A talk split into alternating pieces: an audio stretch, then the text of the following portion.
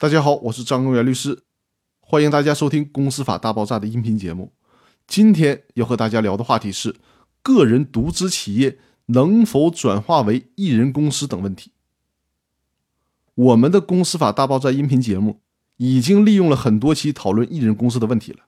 那今天呢，再挑出几个比较刁钻的问题，集中分享给大家。首先是一人公司能否发行公司债券？新的公司法在修订的过程当中，曾经有人主张专门用一个条文来规定一人公司不得发行债券，但在包括刘俊海等专家的反对下，最终才没有加入这一条。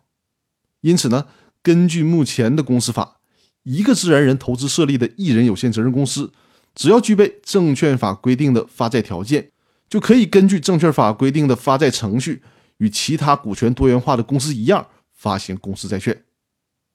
那第二个问题，一人公司能否与其投资的一人公司共同设立一个新的公司？就比如说隔壁老王，他投资设立了一个一人公司 A 公司，那这个时候隔壁老王能不能再和这个 A 公司另外再设立一个公司？那秉承着法无禁止即自由的原则，既然公司法的第五十八条仅有这样的限制，也就是。一个自然人只能投资设立一个一人有限责任公司，该一人有限责任公司不能投资设立新的一人有限责任公司，这是公司法第五十八条的条文限制。除此之外呢，就再没有其他的限制了。所以说呢，我们有理由认为，一名自然人可以与他所投资的一人公司在共同出资设立一家新的公司。这个自然人与他所设立的艺人公司分别为这个新的公司的股东，而这个新公司呢，就属于两人以上的普通有限公司。第三个问题，这也是之前有会员在公司法大爆炸微信群当中提出过的，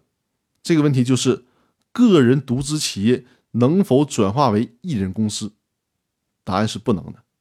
因为艺人公司属于有限责任公司。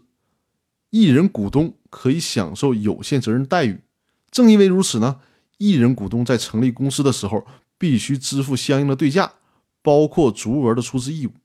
而个人独资企业呢，它不属于有限责任公司的范畴，个人独资企业的投资者对于企业的债务承担无限连带责任，因而，在成立个人独资企业的时候，不需要像一人股东那样履行什么足额出资义务。一人公司和个人独资企业。这是完全不在一个维度上的两种性质的企业形式，是不能相互之间转化的。也就是说，个人独资企业不能直接在公司登记机关转化为一人公司，个人独资企业只能是先依法清偿债权债务之后，依法终止个人独资企业，然后呢再重新注册一个一人公司。以上呢就是对涉及到一人公司比较刁钻的问题集中的一个解答。那希望大家能由此对艺人公司有更多的了解。那好，那我们今天的分享就到这里，我们明天再见。